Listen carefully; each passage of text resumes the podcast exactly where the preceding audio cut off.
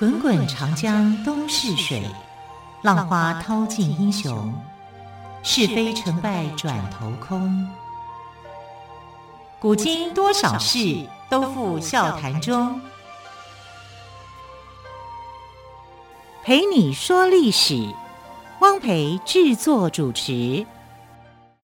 欢迎朋友们收听今天的《陪你说历史》节目，我是汪培。同样，再次为朋友们邀请到历史专栏作家于远炫老师来到我们节目当中。老师好，主持人好，听众朋友大家好。好，老师，您昨天谈到了李斯跟他的小黄狗哦。对。那今天呢，老师是不是来跟我们谈到这个狗狗呢，在唐朝的生活？因为在昨天的节目当中，老师谈到了。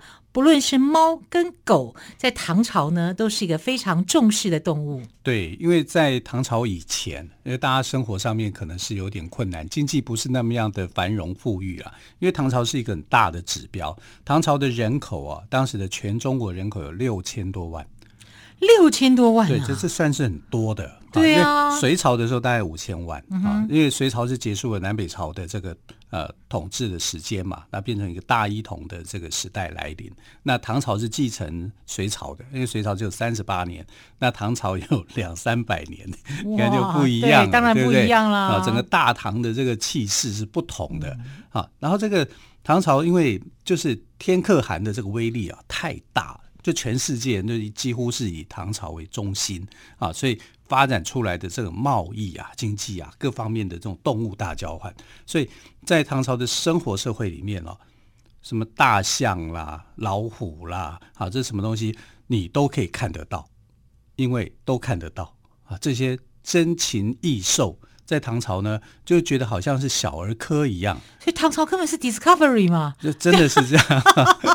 都看得到，因为消费得起嘛，对。啊，然后大家就喜喜欢巴结唐朝嘛，就是把最好的东西都会送到唐朝来，嗯。啊，那这里面狗狗也是这样。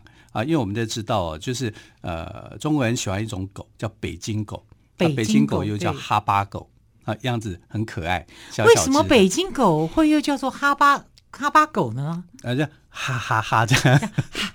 看到人就会笑。那八呢？八八八嘛，巴拉巴巴巴。以前的狗就会唱歌。这个哈巴狗、北京狗啊，其实不是传统的北京狗。是，对，它是从哪里来的呢？啊，它是从在唐中宗的时代里面啊，从高昌国传进来的，西域的高昌国传过来。那西域的，所以它也是进口的，它是进口的，对。然后西域的高昌国是从哪里来的呢？它得到这种狗是从这个呃福林国啊这边传过来。那福林国呢，在唐朝的时候有两种称呼啊，一种称呼就叫福林，对不对？嗯、福临国，另外一个叫大秦，大秦。对，秦朝的秦啊，大秦帝国，嗯、大秦帝国是哪一哪一朝？就是东罗马帝国。哦，东罗马帝国，所以它是东罗马帝国传过来的。好，照理讲，它不属于这个呃，那是属于贸易交换呢，还是呃战争啊？四方朝贡啊？哦，四方朝贡。对，我刚刚说了，唐朝是非常伟大的天可汗嘛，就四方朝贡，要什么有什么，要孔雀有孔雀，要鹦鹉有鹦鹉。啊，要要什么？真的就是要什么有什么，要波斯猫有波斯猫 啊！所以这个呃，福林的狗就传过来，传到高昌，高昌再传过来。所以当时的这个北京狗啊，其实被称为叫做康国窝子。康国窝子，康就是高昌国的称呼。那我觉得还是叫北京狗或哈巴狗好了。康国窝子好难记哦，因为中国人对犬的分类有很多，这个小型犬就叫窝子。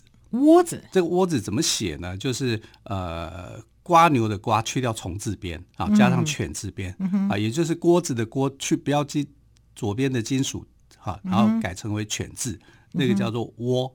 这个字念窝，窝子哈，窝子就是小型狗的意思。康呢就健康的康哦，对对，康国是国家的国，哎、康国窝子啊，就是外来的，你就可以知道说这个狗就是外来的。所以我们现在看到的很多的唐朝留下来的图画。啊，像仕女图啊，啊，周芳所做的这个仕女图，仕女图里面画的两个这个呃唐朝的仕女在呃逗逗弄这个小狗，这看起来好像小猫一样，这其实是小狗，那只小狗就是康国窝子，嗯啊，就是哈巴狗、北京狗，好、啊，他们唐朝的人就在玩了，所以北京狗、北京狗的历史，其实在中国有一千多年了，啊，这反而在欧洲找不到了。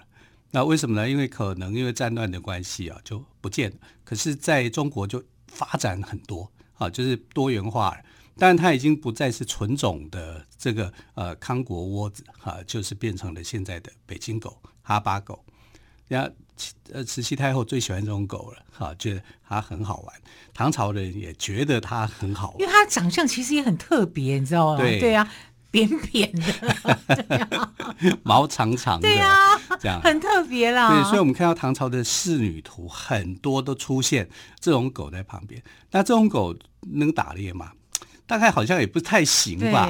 它就变成宠物狗，我觉得是陪伴吧。对，就陪伴了哈。所以呃，这个狗的很大的作用哦，就是从过去的这个，我说狗有三种功能嘛，哈，就是看家、打猎。啊，跟使用，哎、啊，这使用就这个功能就慢慢慢慢被大家消失了。因为狗是人类的好朋友，这句话从唐朝开始，你就可以真正确认，因为它不会再去吃狗肉。啊，虽然还是会啦，民间那种乡下地方很贫苦的啊、哦，还是会把狗当作是食物来源呐。可是，在都市里面啊，不会有这种现象啊。就像早几年在这个呃，就是大概四五零年代的时候。就还会出现说有这种香肉，对不对？挂羊头卖狗肉，狗肉羊肉是最好的品级，对啊，所以挂羊头，然后卖狗肉，狗肉是平常都可以看得到的、嗯、啊，是不是那么好的肉？啊，就是诈欺啦，挂羊头卖狗肉是一种诈欺嘛？那当然、啊，那在过去的时代里面，都还有这种吃狗肉的习的习惯，但这种习惯现在这样文明进步以后啊。你很少，你听到吃狗肉，你会觉得，哎呀，这个人怎么怎么可以这样子？对，怎么可以吃狗狗？对啊，爱护他都来不及了。对呀、啊，说真的是这样子。但是唐朝人也有这个观念啊，就是不会再去把狗当做是这种食用的这种来源了，嗯、因为他们很强大，经济很好啊，所以就不会啊。你只要没有受到这种苦难的时候，你就不觉得说你必须要去吃狗肉嘛，那就不会是食物了。所以六畜兴旺。马牛羊鸡狗猪，哈，这个呃狗呢，在唐朝就过得比较好，幸福的生活，从此过着幸福快乐的生活。哈，那唐朝的时候呢，从高昌国就传进了这个哈巴狗，哈巴狗当时叫做福陵狗，嗯，或者叫做康康国窝子，康国窝子，康国窝子比较比较难记，比较难记。所以我觉得就叫北京狗或哈巴狗好了。对，那康国窝子呢？我们讲说窝子是小型犬，那大型犬叫什么？大型犬叫獒。獒獒犬吗？獒犬，对，很凶猛哎、欸，很凶猛啊！大型犬就叫獒犬，但是不是所有的獒犬都是我们想到？我们现在想到的獒犬都会想到西藏的獒犬，对，对不对？那样子就会这样子哦，体毛很长，然后很大只，这样凶猛。嗯大概是这样子哈，可是呢，不是每一种叫做獒的犬都是西藏来的，嗯哼，啊，但它只要是大型狗就叫做獒，獒，好，獒就是大型狗，嗯、然后窝哈就是小型狗。小型狗，对对对，哦、还有一些獒是大型狗。对，窝是小型犬，对对对对，好，然后犬里面其实分类还很多，嗯、我们再去看犬字边有关于狗的这个就蛮多的。对啊，那那它有中型犬啊，对啊，对啊，对啊。那像呃李后主写的词里面就“无屎旁也吠”啊、嗯，就是说那个旁是什么呢？旁也是狗。哦，啊，庞也是狗哈，那就是另外一种的一个称呼，就是他跟小周后啊两个人在偷情啊，偷情的时候他们就蹑手蹑脚的啊，然后靠近对方啊，然后呃动作不能太大哈，因为他还有一个大周后，两个人是。小三进还是小周后，他们两个、哦啊、他们在在写那个呃，他跟他的皇后之间的那种情谊是、啊，然后就说你动作要小声一点啊，啊，要蹑手蹑脚的过来啊，啊，不然那个狗会叫。那我们来看，就是说，哎，这个哈巴狗，哈巴狗，我们现在都每次都会讲到说慈禧太后，但其实你知道，杨贵妃也很喜欢哈巴狗。非常喜欢，他也在养啊，就是康国窝子啊，啊，他就养了一只。然后他有他他养这个康国窝子的时候呢，有一次还作弊，怎么样作弊？杨贵妃作弊啊？对呀、啊，他帮她的老公啊，就是唐玄宗作弊。因为唐玄宗有一次啊，心情很好啊，他就跟呃他的亲王在下棋。哎，我们等一下来讲这个棋到底怎么一回事。好，狗跟下棋，这是中间到底有什么样的连结呢？我觉得还挺有意思的。我们先休息一下，欣赏一首歌曲之后呢，稍后再请岳炫老师来告诉我们。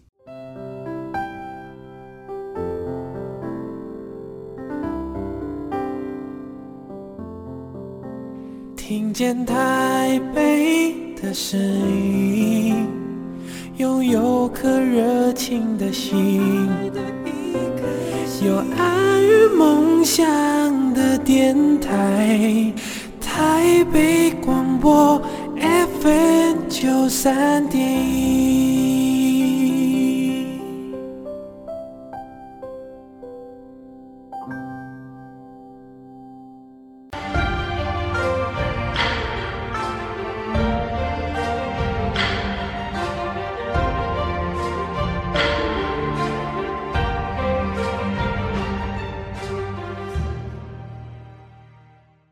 说历史节目，我是汪培。今天特别来宾，历史专栏作家岳远炫老师要跟我们谈到的是唐朝狗狗的生活。好，老师在听这首歌之前呢，你提到杨贵妃为了唐玄宗，对，就是、做了什么事情啊？啊、呃，他就他养了这个康国窝子嘛，对，然后这个康国窝子呢，就出了一名很有名的故事，叫做康窝乱局。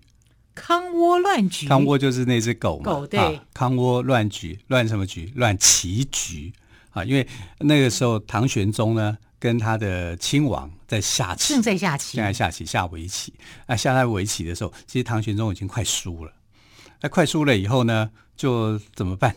啊，就杨贵妃在旁边看呐、啊，啊，总不能让自己老公丢脸嘛。啊，所以怕他面子挂不住就对了，呃、对，所以因为他是皇帝嘛。对呀、啊，唐玄宗快输的时候呢，他就把那个哈巴狗啊，就是呃康国窝子，就把它放出去，放到哪里？放到棋盘上面，就让它一直掉，一直掉，而且那那棋子不就乱掉了吗？对啊，乱局啊，乱棋局啊，就乱掉啦，乱掉以后就没办法下啦。对，没办法下，那你谁赢？平手啊，平手啊，就谁输谁赢就不重要了。对，然后就帮这个唐玄宗解围，解围了。这样，不然那快输了。杨贵妃也蛮聪明的，对，只是唐玄宗就这么输不得吗？下棋嘛，这个其实亲王也不会在意啦，反正就好玩嘛，对对对，所以就把这个叫做康窝乱局啊。这康窝就是那只小狗，小狗狗，可爱的小狗狗，关小狗什么事啊？你们根本就是想作弊。狗狗可能会想说：难道你要我帮唐玄宗下吗？对啊，所以这个就是杨贵妃啊，哈，为唐玄宗聪明的地方作弊啊，让他这个下这盘棋不算。啊，至少是平手啊，就是不算输赢了啊，就解决了他的这个尴尬。不然皇帝输了，其实我是觉得皇帝应该不会输。这个亲王如果逝去一点的话，故意要输啊，故意要让自己呃这个棋路上面走的可能不是很好，这样。可是我觉得我聪明的人哦，下政治棋看得出来对方是不是让他哎。对，那你用这只狗来乱的话，就都化解两方面的尴尬。对对对，对，像亲王也。也不会觉得不知道如何是好。对啊，想我想赢的又不敢赢，对，对想输的又输不起啊，两边就这个啊。所以你要在在唐朝的时候，哈巴狗好、啊、这个呃康国窝子就非常非常受欢迎了。那从呃这个高呃高昌国传进来的这个时刻，就是唐中宗的那个时代算起，一直到现在，你看就一千多年的历史。我小时候看过哈巴狗，哎，嗯，我可是我觉得这几年好像很少看到。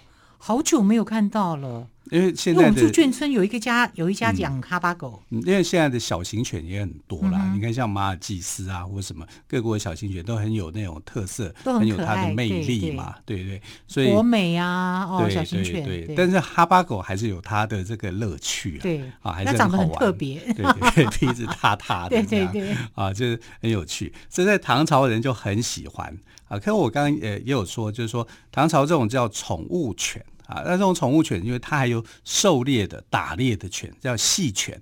那戏犬的话，就是在宫廷里面呢、啊，也是非常受欢迎的，因为他们的任务就是去啊打猎啊，这个啊追野兔啊，追大型动物啊什么之类的啊，这是呃唐朝人的一个喜爱。因为为什么呢？唐朝人喜欢打猎啊，它是一个尚武的国家啊，是还非常的勇猛的。假如我们穿越啊，我说真的讲。你不是去唐朝，就是去宋朝，千万不要去什么三国啊！三国去多可怜啊！到处都是白骨，到处都这个饭都吃不起，非常饥饿的一个时代啊。然后啊，兵荒马乱都在打仗，看起来好像这些呃文臣武将特别的多啊。可是那是不幸的时代啊。那到唐朝的话，或者是宋朝，你可以感受到那种幸福感，幸福感是很重的哈。那这种幸福感呢，在唐朝是产生以后，延伸以后，哎，狗狗多，猫狗多，那时候怎么办？你就要去管制。所以唐朝的法律从很早开始就已经注意到说，怎么样可以人畜无害。狗万一伤到人的时候，那这时候该怎么处理？所以它是规定在法律里面的。啊，所以在唐朝的律令里面啊，就有很多关于养狗哈应该要注意的事情啊，然后啊养狗人应该要负担什么样的一个责任啊？这个唐朝的律法里面就有。唐朝律法其实是一个非常进步的，而且非常人道的啊，因为他们没有什么呃很恐怖的那种刑法，什么把你凌迟处死啊，怎么样怎么，这些都没有他就刑罚就只有斩刑跟绞刑。啊，就是我要判死罪，对不对？就只有斩跟绞，其他的都没有。好，这个呃，对这个相对他之前的朝代啊是非常非常进步的，而且之后的朝代也有用那种严刑峻法啊，可是唐朝就没有，唐朝是相当人道的啊，斩刑就是腰斩、斩头、斩首啊，绞刑就是呃用绳索把你给绞死，就这两种，其他都没有了。那其他朝代还有什么？呃，各种让你死五马分尸啊，怎么样那种很残酷的那种刑罚，在唐朝没有。好，所以唐朝的法律其实是虽然它没有废除死刑，但但是它是一个相当人道，而且是很严谨的。那它在猫狗处理上，尤其在狗的处理上面呢，也是很进步的。哎，我们也想说，动物保护什么时候有啊？唐朝就有了。啊，而且还可以去规范到说人跟狗之间的一些关联。好，比如说唐朝的律令里面有一个，就是说如果狗去咬人的话，嗯，那只狗要受到什么处分？耳朵把它剪下来。哦，啊，对。那会狗主人会也会被处罚吗？会，当然会，也会连带责任就对了。也把 对，对吧。好，就是如果你没有把这个，你该把狗绑好却没有绑好。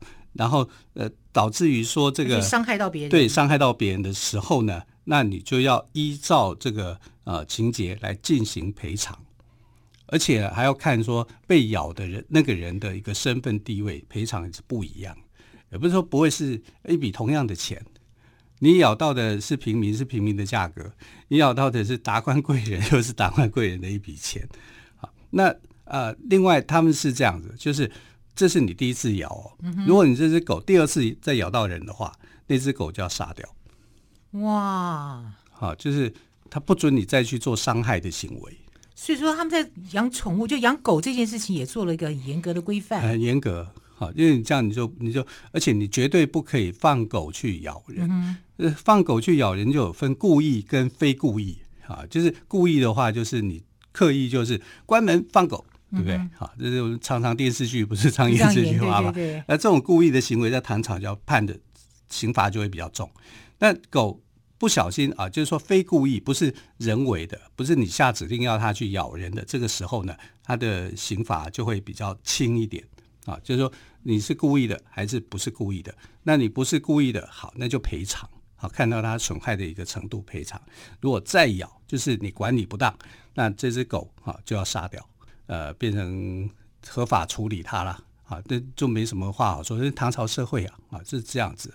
那对我们来讲，会觉得啊，这跟狗有关哦，怎么会这么残忍啊？但是对当时的法律来讲啊，它能够容许的就是这样，它不能够容许说啊有伤害有第二次的那种伤害。嗯、那如果你是故意去放狗咬人的话，那怎么办呢？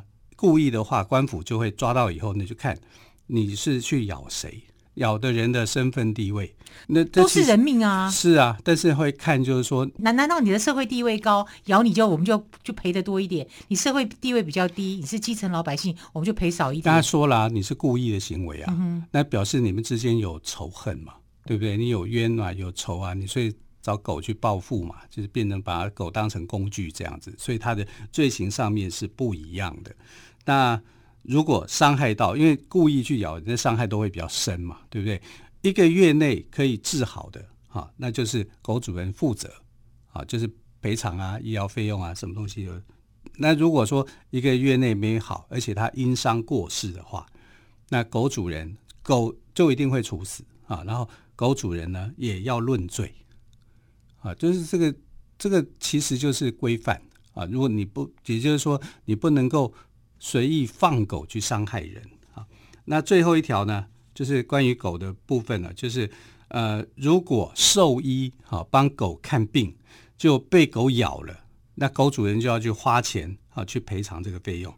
那如果赔钱给兽医就对了。对呀、啊，对。如果没有付钱的话，那你就要承担责任。因为以前设备没这么好。对对对，好，就是保障兽医的这个安全嘛。嗯。啊，所以你可以看到唐朝的法律啊。对这个人狗之间、人畜之间呢，都有相关的一个规范。是，我想也正是因为有这些规定哦，才保证了人跟狗之间的和谐相处哦。好，非常谢谢于远逊老师今天跟我们说唐朝狗狗的生活，老师谢谢喽。谢谢，亲爱的朋友，我们就明天再会，拜拜。